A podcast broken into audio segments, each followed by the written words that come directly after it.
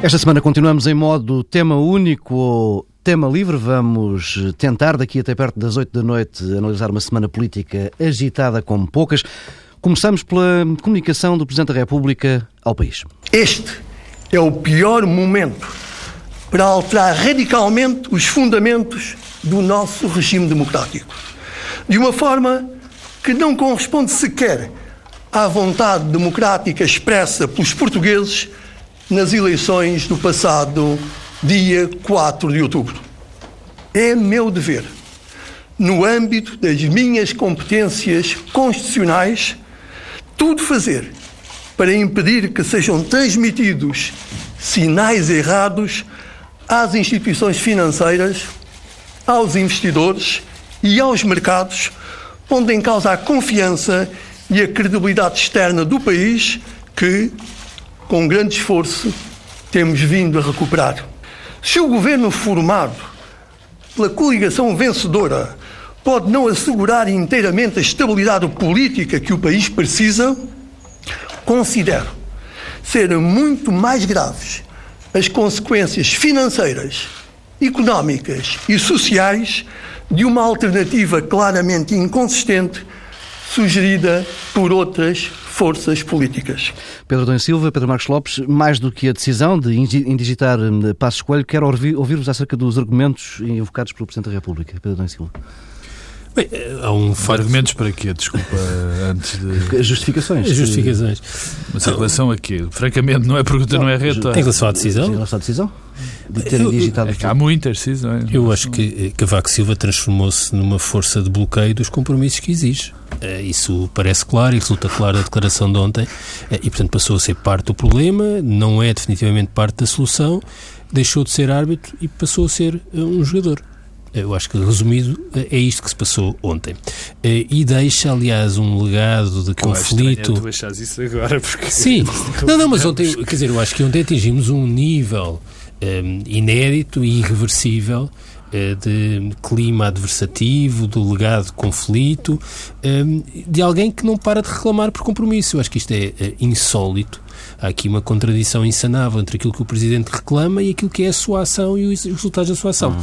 É evidente que há, na declaração de ontem, na decisão, um lado previsível e que é indigitar Passos Coelho, no sentido em que o Presidente eh, Cavaco Silva... Eu devo dizer que tenho dificuldade em referir-me a Presidente Cavaco Silva em relação àquela declaração de ontem. Acho que é Cavaco Silva. Uhum. Um, eh, que é, eh, há passos que têm de ser dados na lógica que Cavaco Silva tem e, portanto, a indigitação faz sentido neste contexto. O que não faz sentido é o registro. O registro no tom. Aliás, eu vi António Saraiva, que é presidente da CIPA, dizer que esperava uma declaração mais equidistante. Curiosamente, António Saraiva, que nesse mesmo dia, tarde, tinha tido afirmações que até iam de encontro àquilo claro. que, o Presidente... É que a, a, posição, a, posição, de, de, Cavaco Silva nem sequer pode ser vista como positiva pelo campo que Cavaco Silva tenta defender, porque isto é de tal forma é, agressivo, e eu diria, se a primeira nota é sobre o tom, quer dizer, o tom da declaração. Uma coisa é lermos aquele texto, outra coisa é ouvirmos e vermos. O nível de agressividade, é, de, de, de, de, tom é, quase é, rancoroso, quer dizer, uma coisa de facto espantosa espantosa e corresponde um pouco àquela declaração da noite de vitória eleitoral eh, nas últimas presenciais. Depois há o lado da substância. E o lado da substância eh, eu distinguiria eh, dois temas. Aquilo que é dirigido ao PS e aquilo que é dirigido ao PC e ao Bloco. Porque são coisas distintas e com relevâncias políticas também distintas e com, com graus de gravidade distintos. Em relação ao PS, o Presidente, no fundo, sugere três coisas. A primeira é que dá a entender que o PS eh, não faz parte dos partidos que respeitam os compromissos internacionais de Portugal do ponto de vista da política externa. Eh, e eu não percebo como é que isso possa ser dito.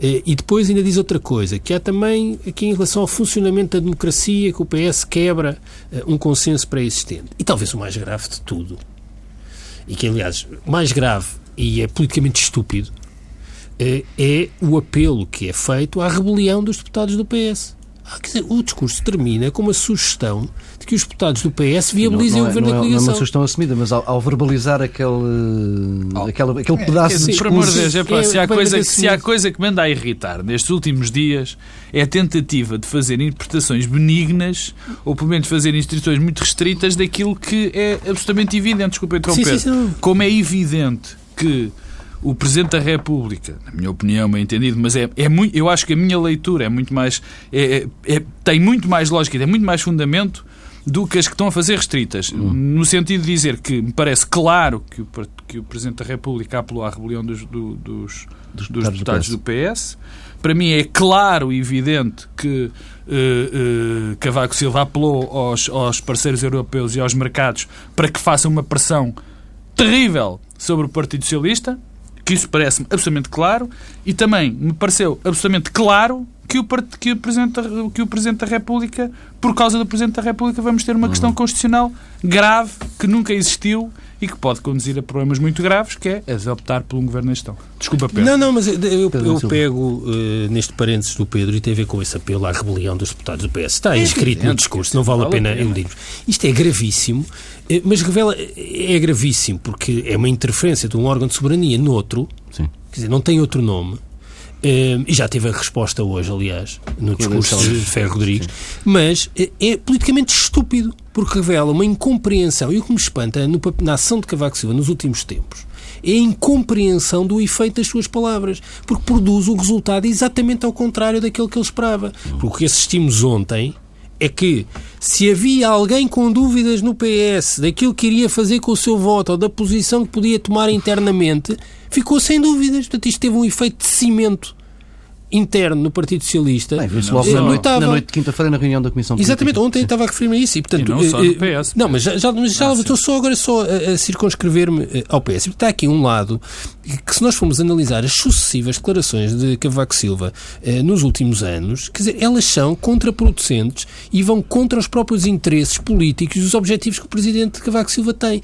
Eh, eu, eu, eu pergunto-me exatamente que casa civil é esta, que tipo de aconselhamento tem. Há uma, há uma sugestão, quer dizer, que todos os eh, defeitos e as coisas graves que, eh, que, que estiveram associadas, mas há uma coisa que eu devo dizer. Manuel Dias Loureiro, é Manuel Dias Loureiro. É que há aqui uma coincidência temporal. É, é que desde que Dias é Loureiro deixou de ser um conselheiro próximo de Cavaco Silva, isto só tem a ver com as competências políticas de Dias Loureiro, eu não estou a falar de nada mais. Aliás, é isso que temos que analisar, é que mais Agora, a verdade é que a partir do momento que Dias Loureiro deixou de estar na órbita de Cavaco Silva, o, o, Cavaco Silva político passou a ser uma catástrofe a seguir às catástrofes, quer dizer, não tem outro registro que não este. Depois há o tema um, ehm, da, da, da, esquerda, mas cá então deixava Sim. o tema da, da, da, mensagem dirigida eh, à esquerda e as implicações dessa mensagem. Pedro Marcos Lopes. Eu, quer dizer, eu, se há discurso em que se pode pegar por vários lados e que tem muitos pontos de análise é o de, do, do, do, presidente, deste do Presidente da República. Eu acho que é melhor uh, acabarmos logo com, com, a, com, a, primeira questão.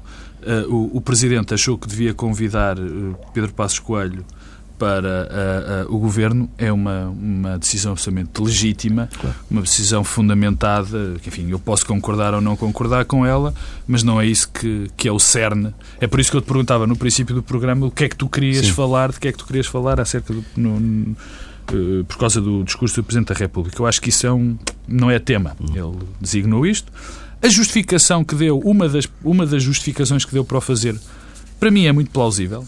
É, ele dizer que não havia, não encontrou.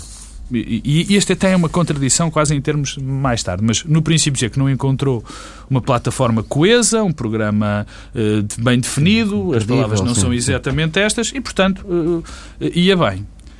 Começou bem. E quer dizer, aquilo entrou numa espiral que eu, é muito difícil de analisar porque bateu tudo aquilo que ele já tinha feito, quer dizer Primeiro, uh, o Presidente da República é o garante do bom funcionamento das instituições. Mas se há instituição que não está a funcionar regularmente, é a instituição Presidente da República. Quer dizer, um, um, um Presidente da República, nós sabemos qual é a sua origem ideológica, sabemos qual é a sua origem partidária.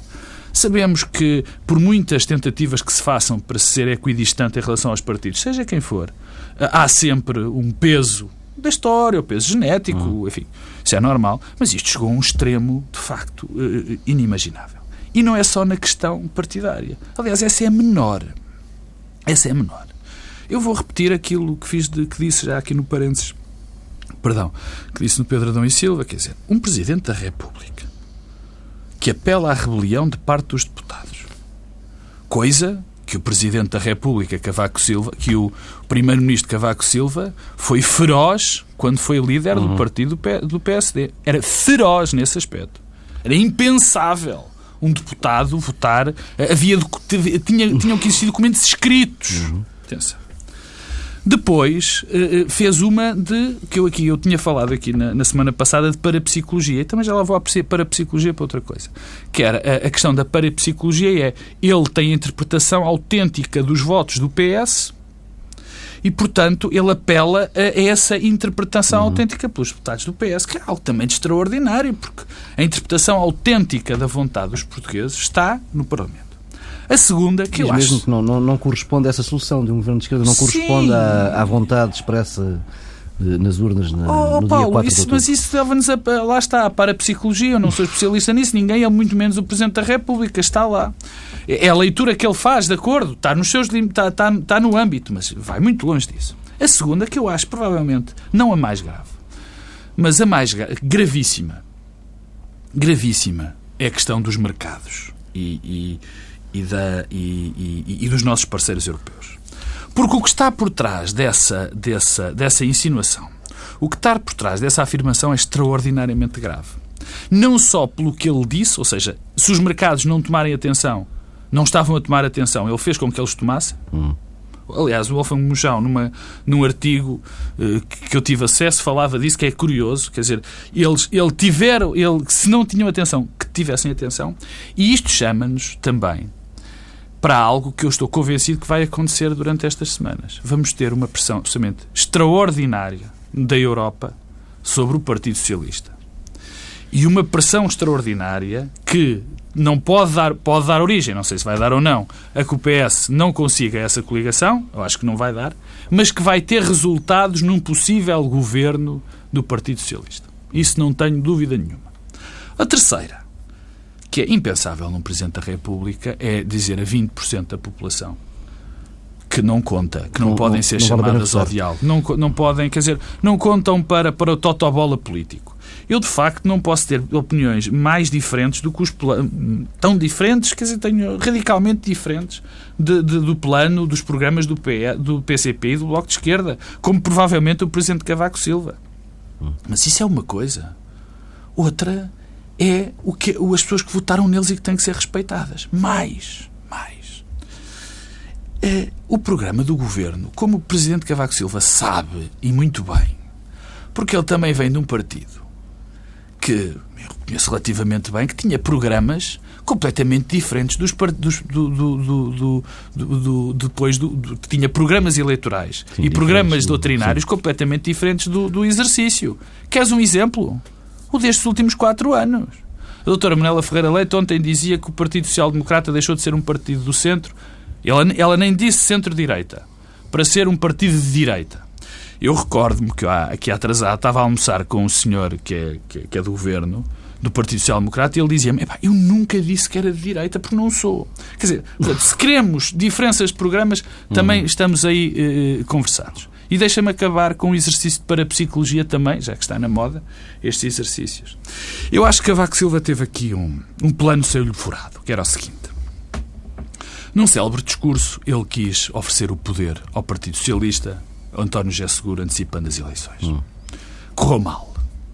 Correu mal e ele aí tomou um partido.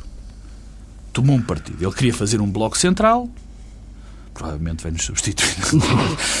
ele queria fazer um bloco central e deu primeira hipótese a António José Seguro e depois achou que o que estaria certo era dar eh, a liderança desse bloco central a passo escolho. E fez tudo para isso. Até a marcação das eleições foi feita em função disso.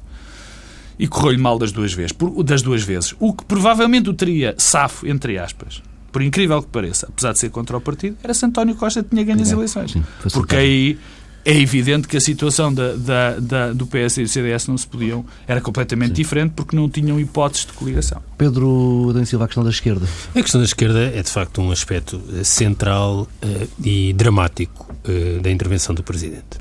Uh, Central, porque no facto o que nós temos é uma espécie de intérprete nacional da ideia de limitação da soberania. Hum. E de limitação da soberania naquilo que é a nossa soberania de cada um de nós de votar em quem quisermos e disso ser possível. e a ideia de que há um conjunto de votos, que ainda para mais é muito significativo, que não serve para nada, tem um efeito de afastamento um, das pessoas e do espaço de representação eh, que não pode deixar de ter consequências.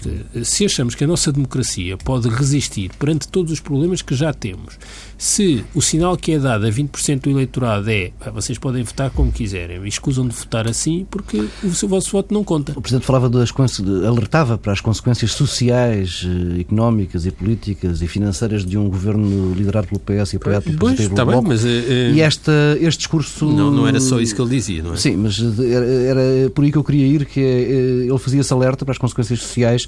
Uh, o discurso dele pode ter impacto. Por exemplo, ontem, uh, ao longo da noite nas redes sociais, já tínhamos uh, várias vozes ligadas ao PCP e ao Bloco com discursos um pouco radicais, não é? Bom, o que me parece é que o impacto que tem é que consolida o diálogo e a negociação entre os partidos de esquerda. Portanto, isto foi hum. o cimento que o entendimento à esquerda precisava e um cimento, um cimento que, além de mais, cria mais incentivos para que os partidos acordem é, por escrito em dizer que, do ponto de vista dos compromissos internacionais europeus, é, não há qualquer problema em que essa questão não se coloque. Portanto, perante isso, não sei o que é que Cavaco Silva é, vai fazer, porque isto dá todos os incentivos no sentido contrário. Mas tem um lado que é, é, é a procura de entendimentos e o diálogo é normalmente um fator de moderação. Eh, nada melhor para moderar eh, as bases programáticas eh, dos partidos à esquerda do PS do que duas coisas, que é o eleitorado pressionar esses partidos para que eles participem, participem nas soluções, e eu devo dizer que acho que esse é um dos sinais políticos das últimas eleições. As pessoas querem votar em partidos, no caso à esquerda do PS, mas querem que esse voto se traduza também em participar nas soluções. Uhum. Portanto, não percebem, o eleitorado do PC e do Bloco não percebe que os partidos se auto-excluam. Agora, quando com essa pressão do eleitorado os partidos o que fazem é iniciar um diálogo e moderar as suas reivindicações e os seus cadernos reivindicativos, este esforço tem de ser apoiado. Porque é isso que traz... Sobretudo pelo Presidente da República. Porque isso o que traz é, traz para o espaço da representação muitos votos. Quando nós olhamos para as democracias todas ao nosso lado, as da Europa do Sul, o que vemos é uma dificuldade dos partidos tradicionais de acomodarem o voto. Uhum. Nós em Portugal já tivemos 40% de abstenção nestas eleições legislativas, uma parte explicada pela imigração. Temos temos 30% dos votos fora do arco da governação tradicional. O que nós temos de encontrar formas institucionais é de incorporar e acomodar hum. essa pressão. Ora, o Presidente o que faz é exatamente o um movimento contrário, eh, com uma intervenção agressiva, portanto, afastando. Eh, e, e isso. Eh, tem um lado eh, anacrónico, eh, porque se rege por eh, questões que não são aquelas que estão em cima da mesa. Dizer, mas alguém, o, o, Partido Comunista Português, é verdade que se nós recuarmos 40 anos, ou 60, ou 70, era um partido que se inseria numa lógica internacional, era um partido internacionalista e cuja ação nacional dependia também daquilo que eram as decisões internacionais do espaço político onde se inseria.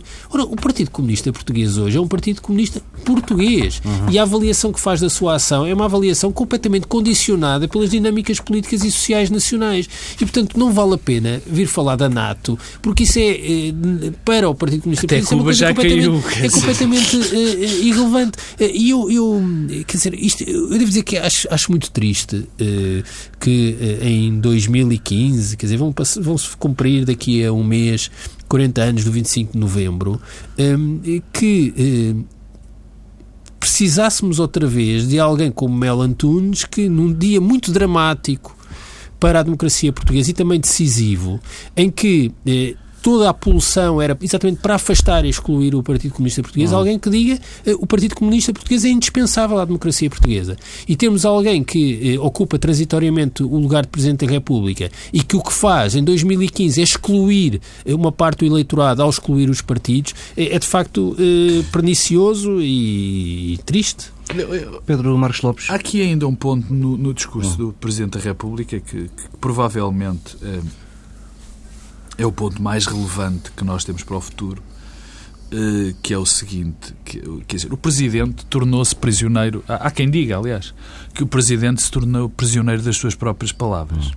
Eu, eu, por acaso, uh, tendo a achar que não, porque o Presidente da República já conseguiu tantas vezes contradizer-se nos seus discursos que, mas que vai, vai, reduzindo o espaço político. Não, não, isso é outro assunto. O Presidente da República já cons consegue sempre dizer que já tinha dito alguma coisa, porque de facto já disse tudo.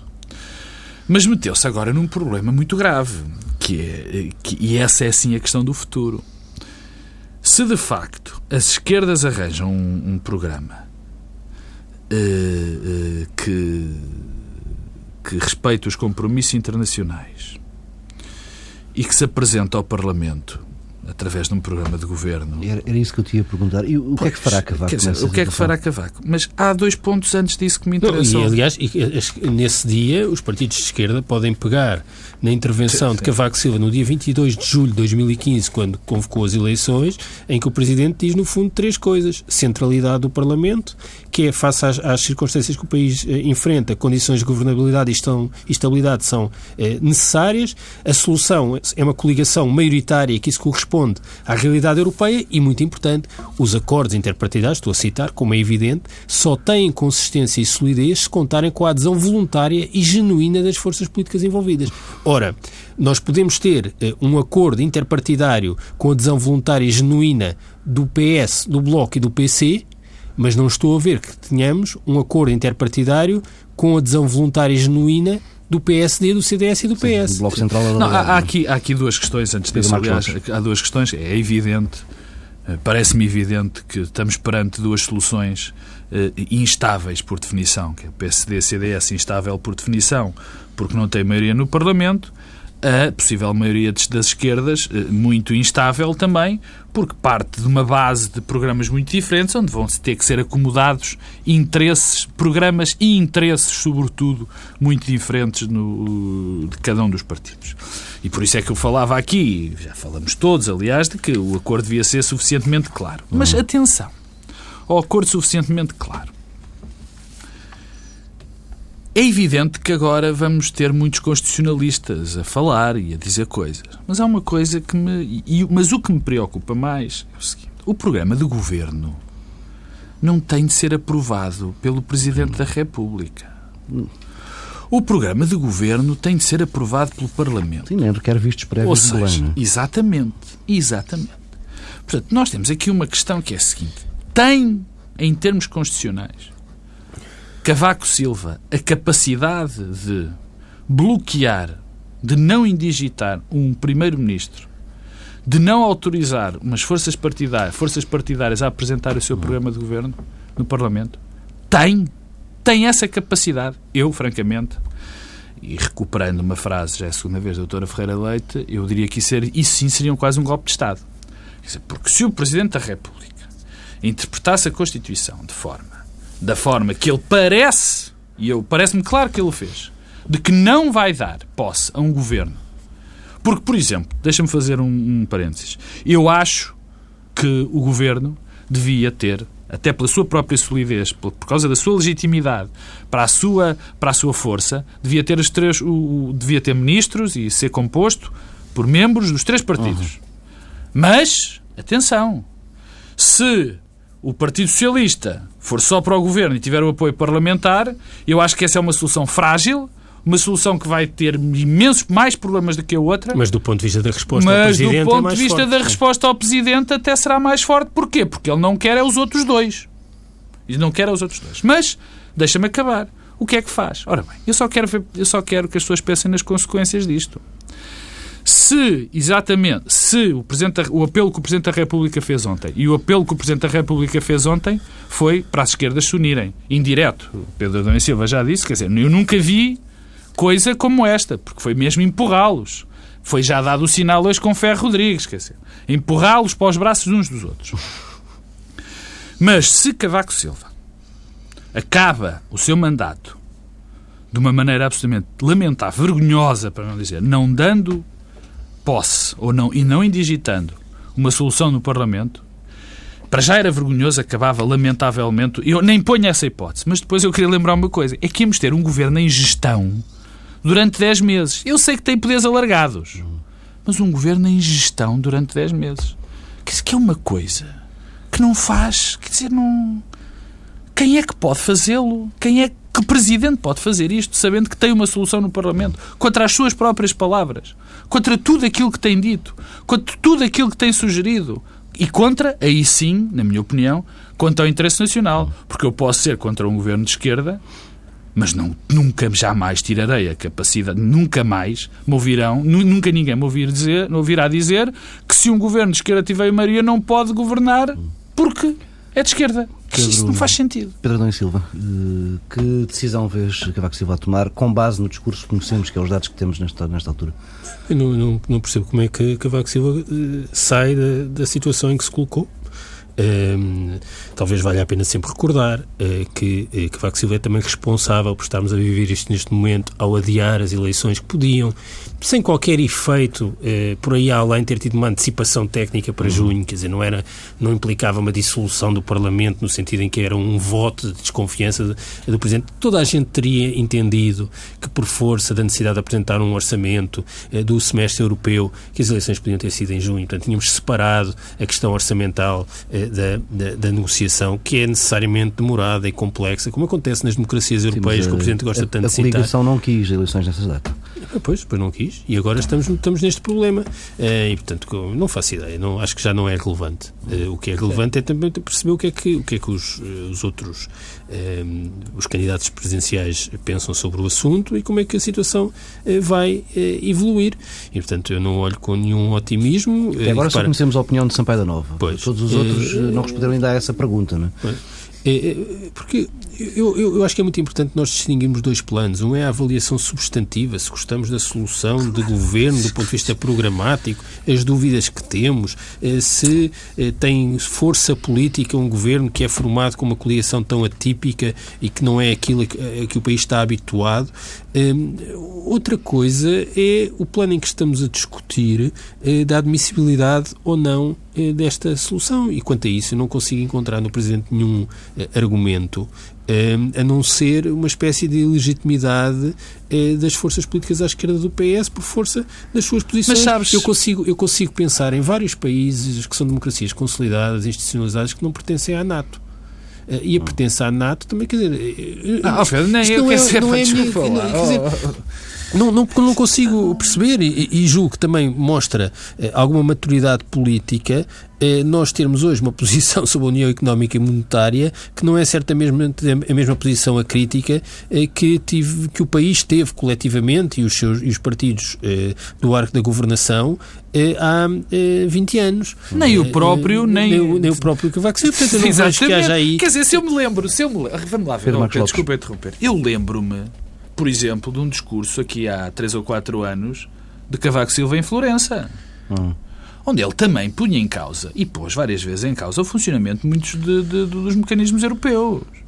Quer dizer, é, é, mas, mas não é propriamente essa a questão. Quer dizer, se, se, se, se, se, o, se o Bloco de Esquerda, e já disseram, já o afirmaram muitas vezes, e o Partido Comunista disserem que estão dispostos, que, que, que não renegarão nada dos nossos compromissos europeus, nem, sobretudo, e aí é que é o ponto toca a Constituição, então o Presidente da República não pode ignorar isso.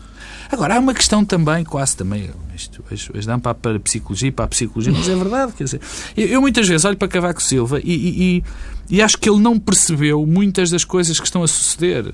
E, e, mesmo estas coisas que acontecem vão contra a ideia que nós tínhamos dele próprio, quer dizer, porque parece que não se apercebeu que, que o muro de Berlim caiu em 89, que as coisas se alteraram, que, o, que as consequências das crises europeias fizeram com que o xadrez político dos países mudasse e mudasse muito, que o Partido Social Democrata mudou em relação a ele, a, a, a, sobretudo a quando ele era presidente, mudou muito, que o Partido Socialista está à procura de um caminho novo, ele parece que não percebeu nada do, da, da, dinâmica hum. disto. Ainda vamos às presidenciais, não vamos? É porque há, há um. Agora... Então, deixa responder primeiro o Pedro.